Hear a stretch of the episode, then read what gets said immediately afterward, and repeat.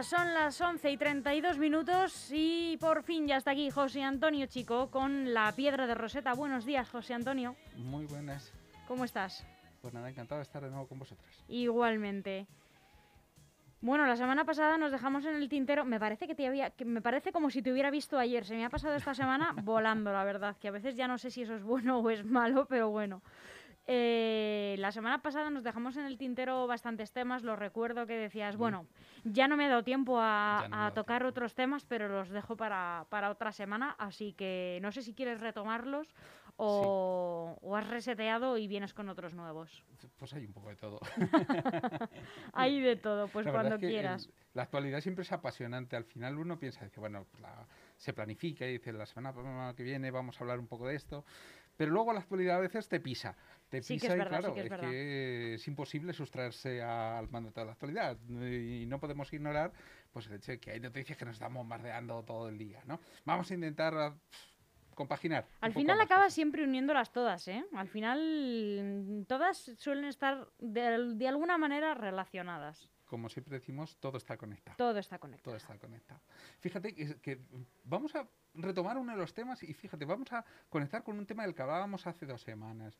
Eh, ¿Te acuerdas que estuvimos hablando sobre la diferencia que había entre las jurisprudencias Ujú. eh, eh, europea, digamos, eh, en cuanto a, a la parte continental, es decir, en cuanto a, a la jurisprudencia basada en el derecho romano Ujú. y la jurisprudencia inglesa, ¿te acuerdas? ¿no? Que decíamos, bueno, sí es que es esto es- verdad. es, es muy distinto la forma de enfocar eh, directamente la- los tribunales, cómo enfocan las leyes y cómo enfocan la actuación, porque eh, mientras que en el derecho romano lo más importante es la interpretación de las leyes, en, en la parte inglesa, digamos, eh, y el derecho americano, que bebe de esas fuentes, eh, lo más importante es la tradición de los casos, es decir, de aquellas cosas que ya han sido evaluadas previamente por tribunales. Y se hace eh, muy evidente la necesidad para ellos de seguir una jurisprudencia sí, para eh, afrontar cualquier tema, absolutamente cualquier tema. Es decir, lo primero que buscan es un caso precedente y cómo el, el tribunal, bueno, pues eh, cogió y se enfrentó a ese caso, cuál fue su, al final, su diagnóstico del, del problema y sobre todo eh, en qué acabó, si al final, cuál la parte demandada tenía razón, si, no, en fin, eh, cuál fue el final del caso. Bueno, pues eh, fíjate, en- conectamos esto directamente con un caso que nos atañe especialmente a, dentro de España ahora mismo a, a muchos, probablemente a muchos de los oyentes que tengamos ahora mismo, ¿no?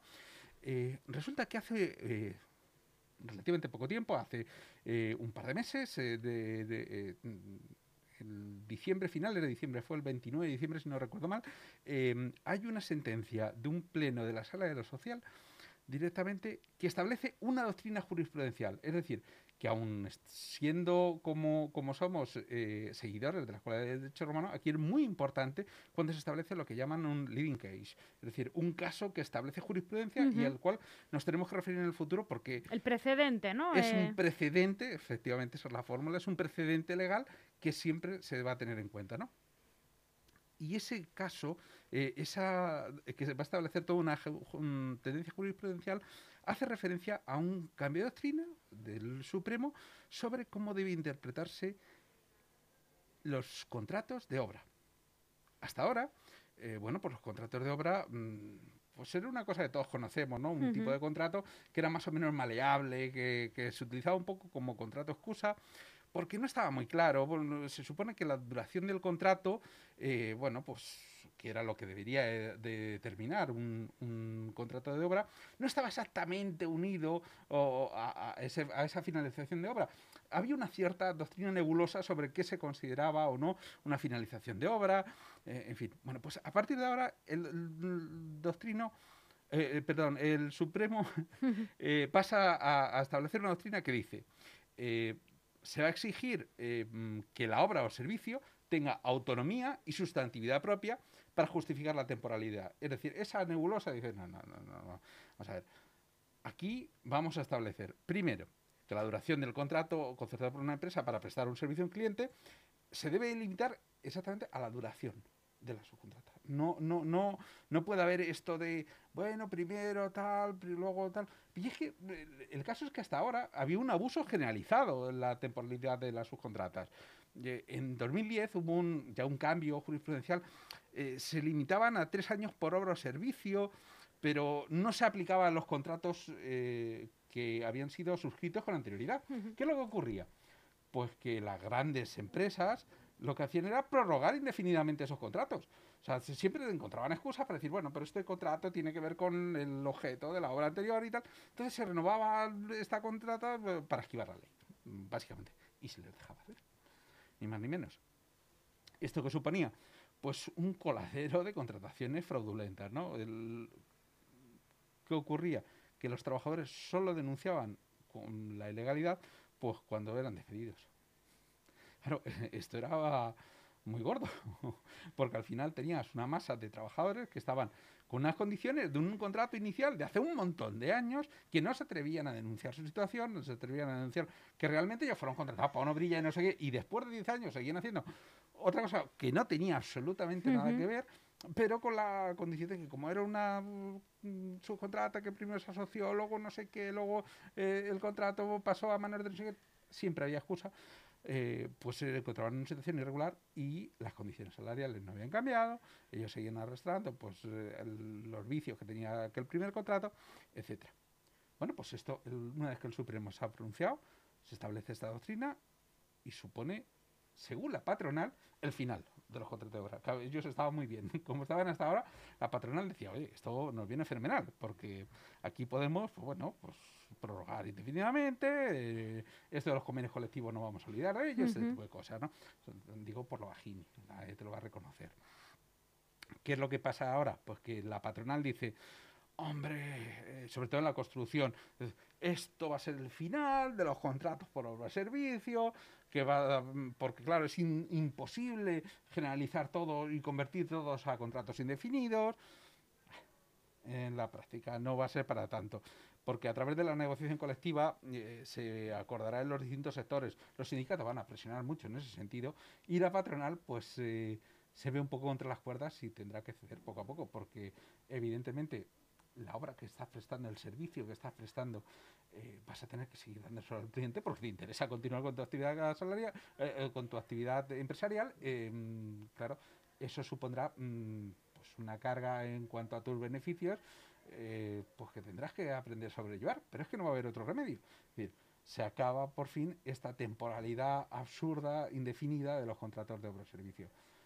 ¿Cómo va a influir esto a lo largo de los meses? Pues lo iremos viendo, pero de momento pues está complicada la cosa. Y enlazamos con otro tema. ¿Con cuál tema? claro, ¿por qué digo que está complicado? Pues mira lo que les acaba de pasar ahora mismo en el Ministerio de Trabajo.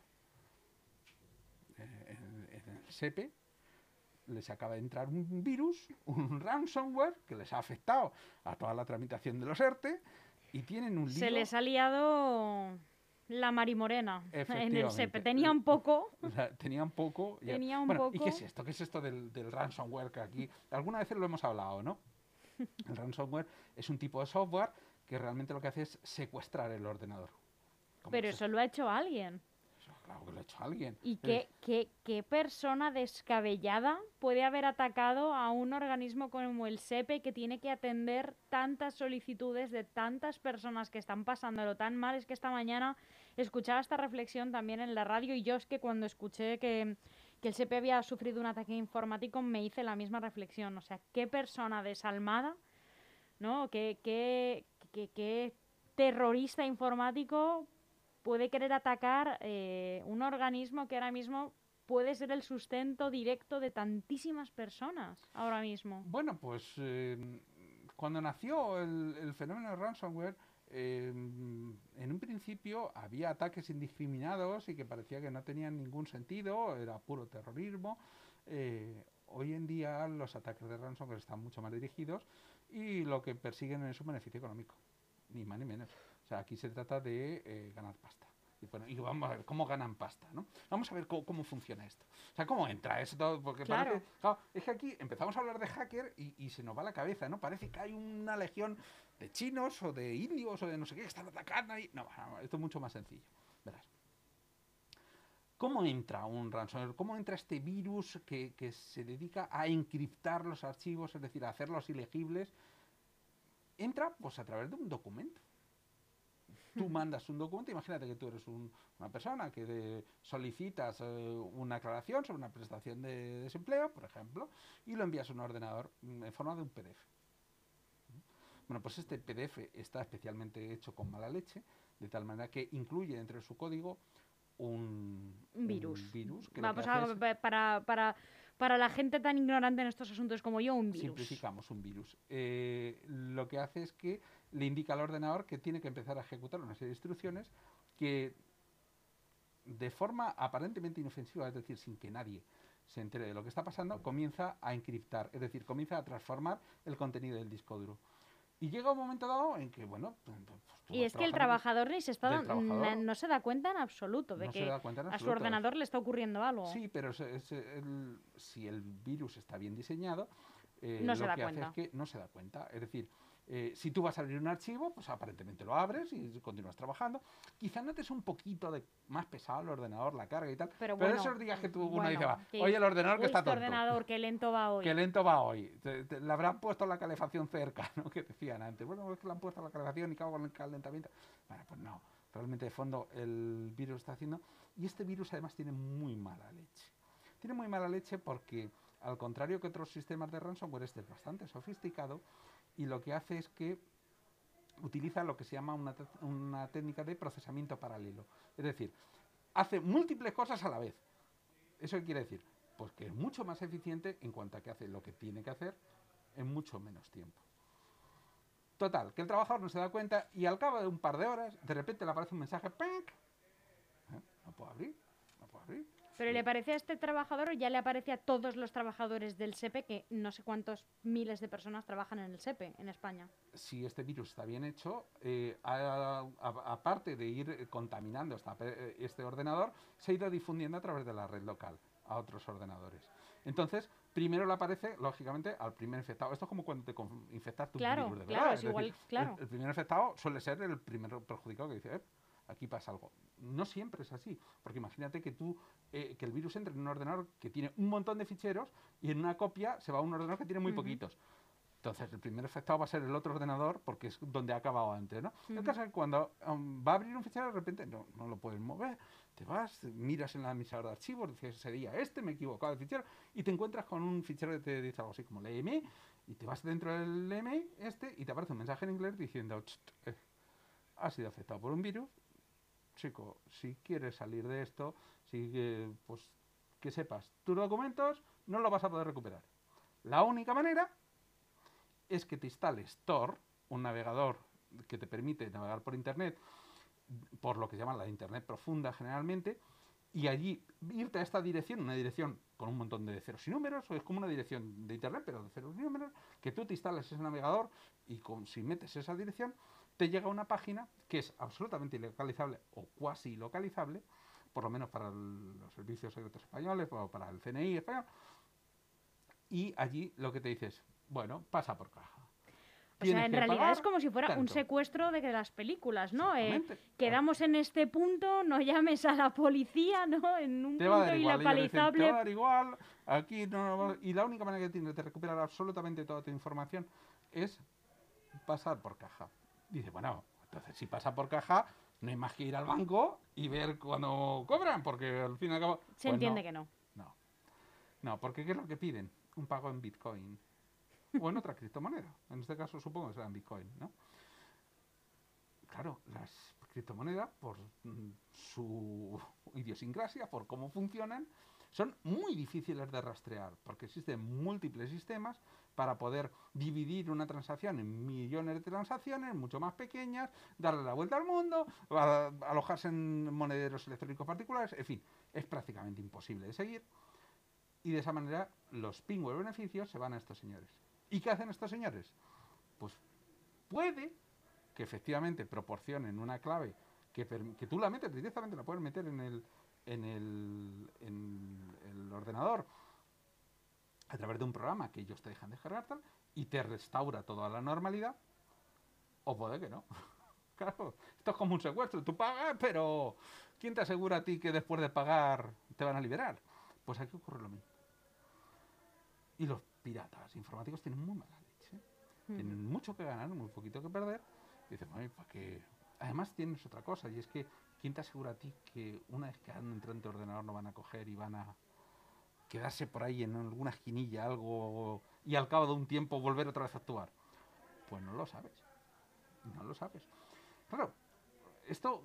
Yo porque dices, a mí no me pueden quitar nada, que si no me daría miedo, la verdad. Sí, pero imagínate que entra, te entra aquí en la radio. Imagínate que te entra y de repente todos los ordenadores que utilizáis aquí un día dejan de funcionar. Y te dicen, "Sí, pasa por caja.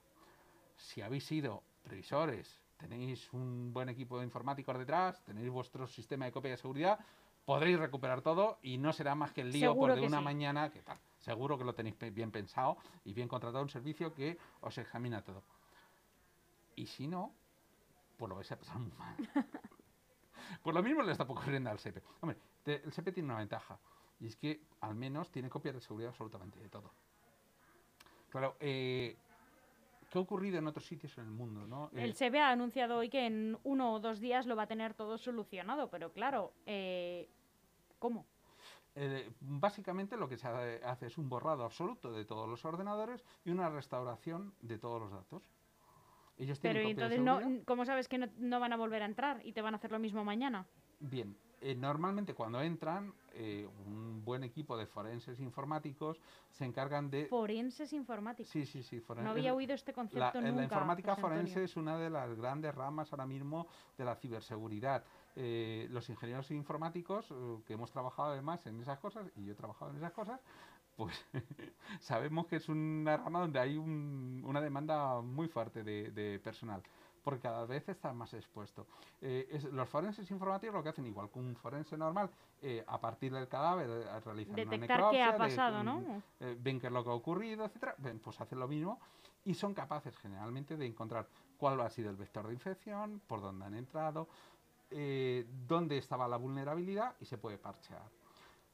Por ejemplo, la, vulnera- la vulnerabilidad, si se ha tratado de un PDF, como decíamos al principio, que es una de las estrategias que se utilizan más comunes, pues se basa generalmente en que eh, estás utilizando un lector de PDFs, generalmente una versión del Adobe Reader, eh, antigua que tiene algún bug, algún error que hace que el atacante pueda llegar a obtener privilegios de administrador en la máquina y por tanto hacer lo que les dé la gana a partir de ese momento.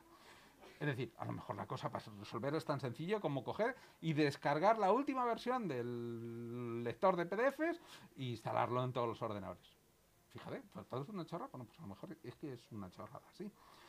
Eso, no quiere decir que mañana no encuentren otra vulnerabilidad por otro lado y...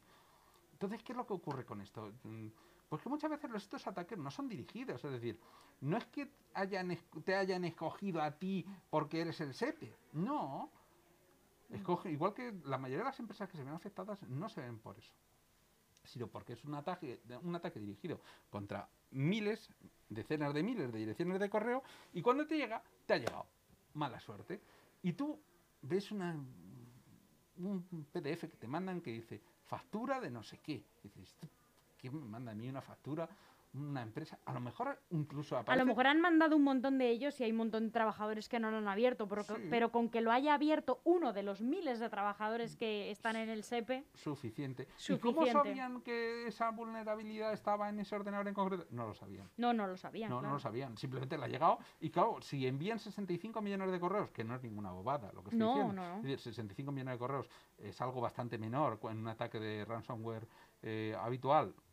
Pues si de esos 65 millones de correos lo abre un 1 de cada 10.000, uno de cada 10.000, tienes ya montada la de Dios. Claro. Tienes montada la de Dios. Es decir, es un tipo de ataque que tiene pingües beneficios. Y que además te puede permitir, si eres un buen estafador, un buen cibercriminal, te puede permitir hacer otra cosa. Y es que si el ataque ha sido muy bueno y resulta que el sistema donde te has entrado es muy vulnerable, pues llegas a no solo a encriptar, sino que además te quedas con copia de lo que hay. Y luego a lo mejor los datos son interesantes para vendérselos a otros. Imagínate a tu competencia. ¿Mm? En determinadas empresas es importantísimo conocer los planes de expansión Claro, y claro. desarrollo. De- yo- a mí se me ocurre una gran energética española, por ejemplo, pues vamos, sería oro para la competencia. Y estarían dispuestos a pagar muy bien por ello. Y la siguiente pregunta es, ¿y lo hacen? Pues claro. que Claro. lo hacen. Pues claro que sí. O sea, es que hay... Incluso eh, existe lo que se llaman subastas de datos. Es decir, te aparece una subasta en un Claro, sitio tengo estos datos que los he robado, cuánto dice, me va a "Tengo pagar, cuánto me vas a pagar tú Aquí y cuánto me va a pagar el de al ejemplo". lado. Y te aparece una página de datos con nombres y DNI de personas y tal, eh, con, con afiliación a no sé qué sitio y con sus cuentas bancarias. Y a lo mejor dice uno, ostras, si tuviera un millón de estos, eh, sería la pera. Podrías obtener un millón de esos, porque es lo que te están vendiendo. Y, ah, pues yo estoy dispuesto a pagar y oye, por, por otro lado se financia también. Es decir, que esto es una locura, pero es el mundo en el que vivimos actualmente. Nos resulta a algunos un poco paradójico, ¿no? Y nos parece una cosa de casi de ciencia ficción, pero no lo es. No lo es, no lo es. Es algo que sucede y está sucediendo hoy en día en muchas empresas. Afortunadamente, afortunadamente. Y hay que decir todo. Pues mira, eh, hoy en día eh, el director eh, del SEPE, Gerardo Gutiérrez, eh, ha dicho, no se han afectado datos personales, ni pago de nóminas y prestaciones. Cuando se refiere a que no se han afectado, lo que se está refiriendo es a que no han podido capturar esos datos. Eh, y, y, por tanto no vas a encontrar tu nombre publicado por ahí, junto con datos de tu ERTE, ni cosas raras. Lo cual tiene cierto sentido, porque muchas veces lo que se ve afectado es una máquina de un trabajador, pero en ella no está contenida la base de datos a la que eh, accede normalmente ese trabajador, que suele estar en un sistema central mucho más protegido y a salvo generalmente de este tipo de, de cuestiones. Pero eso sí, el tiempo que pierdes, esos 48, 72 horas de recuperación de datos, de análisis forense, etcétera, pues eh, tiene unas pérdidas incalculables, no solo económicas, sino para el prestigio de la propia institución donde han entrado, sea una empresa o, como en este caso, pues un organismo filial. Me parece mm, alucinante, porque claro, yo me había ido como a la parte emocional, José Antonio, ¿no? De decir, madre mía, qué mala gente, ¿no? Eh, ahora mismo un organismo tan necesario mm, eh, que se necesita tanto, ¿no? De su buen funcionamiento como el SEPE, eh, qué mal momento, ¿no? Para Mm. que le pase esto, pero claro, no. Este tipo de, de acciones eh, no responden ¿no? a nada, simplemente son ataques que se lanzan a esta y a otras muchas empresas y bueno, pues una cae. ¿no? Sí, tú, pero tú fíjate, de- desde que comenzó la pandemia, eh, el Instituto Nacional de Ciberseguridad eh, ha calculado aproximadamente eh, que ha habido un 90% en el incremento de los ataques. Es decir, parece que se ha puesto de moda esto de- del ciberataque con el ransomware. Eh, una evaluación de lo que perdieron las empresas españolas el año pasado, en dinero constante y disonante, se estima unos 100 millones de euros. Que no es moco de pavo. No, para nada, para nada. Pues fíjate, a lo que nos encontramos en la actualidad, nos pisan las noticias y como ves, este también tiene relación. Y con- una vez que este problema, José Antonio, se soluciona, eh, finalmente esta empresa ha llegado a obtener un beneficio económico o ha lanzado este ataque, ha hecho un daño gratuito y ya está. Eh, lo más probable, vamos, yo pondría la mano Ha en el caído fuego. en sa- un saco vacío. pondría la mano en el fuego eh, que no habrá conseguido pues eso haberse salido con la suya de inmovilizar un montón de ordenadores durante unos días Sí, pero ya está. pero ya está O sea, simplemente hacer un daño. porque la restauración de las copias de seguridad yo vamos presumo aunque no soy lógicamente conocedor de cómo está um, organizado el sistema informático del SEPE que tendrá un sistema de copia de seguridad efectivo y racional y a través de una restauración de lo que se llaman las imágenes de disco de los ordenadores, pues podrían tener los ordenadores perfectamente online. em, Luego entonces 48 simplemente horas. ha hecho daño y no al final no han obtenido ningún beneficio y um, Mm, ya está. sí. Claro. Lo que pasa es que cuando cae, cuando cae en una gran empresa, lo normal es que tenga un sistema informático bien diseñado, con una estrategia de copia de seguridad y pueda restaurar sin problema todos los datos. Cuando cae en una pyme, mm, pues no siempre. Porque en el contexto actual, además de recorte de gastos, donde estamos viendo a ver qué podemos tal, pues a lo mejor este año hemos dicho, "Ay, ¿para qué vamos a poner el antivirus y total? ¿Para Sí. qué vamos a hacer la copia de seguridad? Se nos estropeó el sistema de copia de seguridad, pero si es, no lo hemos tenido que utilizar nunca. Claro, el problema de esto es que no lo tienes que utilizar nunca hasta que lo tienes que utilizar. Es un poco como la las compañías de seguro, ¿no? ¿Para qué vamos a pagar un seguro si nunca hacemos lo, lo Claro. utilizamos? Bueno, pues dejas de pagarlo, al día siguiente cae el avión, se te rompe el coche, te, te viene no sé qué, lo que sea, y dices, ay, ¿por qué no tendría que comprar? Bueno, pues en el caso de los virus nos encontramos con esto. José Antonio, última pregunta ya desde la curiosidad. ¿Se te viene a la cabeza algún caso de algún ataque de estas eh, características? ¿Alguna empresa que sí haya tenido que pagar un montón de dinero? Sí. eh, que le hiciera un daño, porque bueno, ahora mismo le ha hecho mucho daño al SEPE, pero bueno, sí, finalmente eh, pues se restauran con eh, los datos con estas copias de seguridad, no han tenido que pagar nada, bueno, pues ha sido un fiasco, ¿no? Y una faena, pero todo vuelve a la normalidad en los próximos días. Pero alguna empresa sí que se te venga a la cabeza a modo anecdótico. Mm, Pues mira, prácticamente todas las grandes empresas españolas han sufrido a lo largo de su historia algún ataque de ransomware. Pero alguna que te venga a la cabeza sí que haya sido más sonado.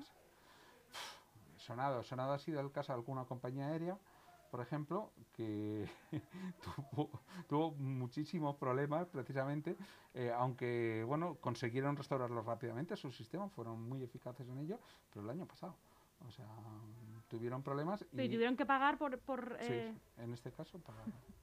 Pagaron y tuvieron la suerte de que al otro lado hubo alguien que dijo, bueno, Vale, has vamos. pagado, pa- o sea, vale, has pagado y lo hicieron. ¿Mm? porque podría ser que no, claro, eso es confiar en tu secuestrador casi. Ni más Y sin el casi, ¿no? ni menos. Confías en tu secuestrador. Ay, qué complicado de verdad es, es esto, efectivamente. Bueno, y, y nos quedan un montón de temas aquí pendientes. Nos ¿eh, quedan un montón de temas pendientes que los tenemos que apuntar para la semana que viene. Ay, eh, fíjate, ¿te acuerdas lo que estuvimos hablando del hidrógeno? Sí. Bueno, sí. pues ya tenemos, ya tenemos ahí una programación directamente que está relacionada con los fondos de la Unión Europea, los fondos del plan de Next Generation. Hablaremos la semana que viene del dineral que se van a llevar las tres empresas eh, mm, fundamentales en el panorama eléctrico español, se dedican a la distribución, Naturgy, Iberdrola, Ujú. que nos llega a casa esa energía, y de dónde van a sacar muchísimo dinero para producir hidrógeno. Venga, pues lo apuntamos para la semana que viene. José Antonio Chico, muchísimas gracias, que tengas una feliz semana. Igualmente. Hasta pronto.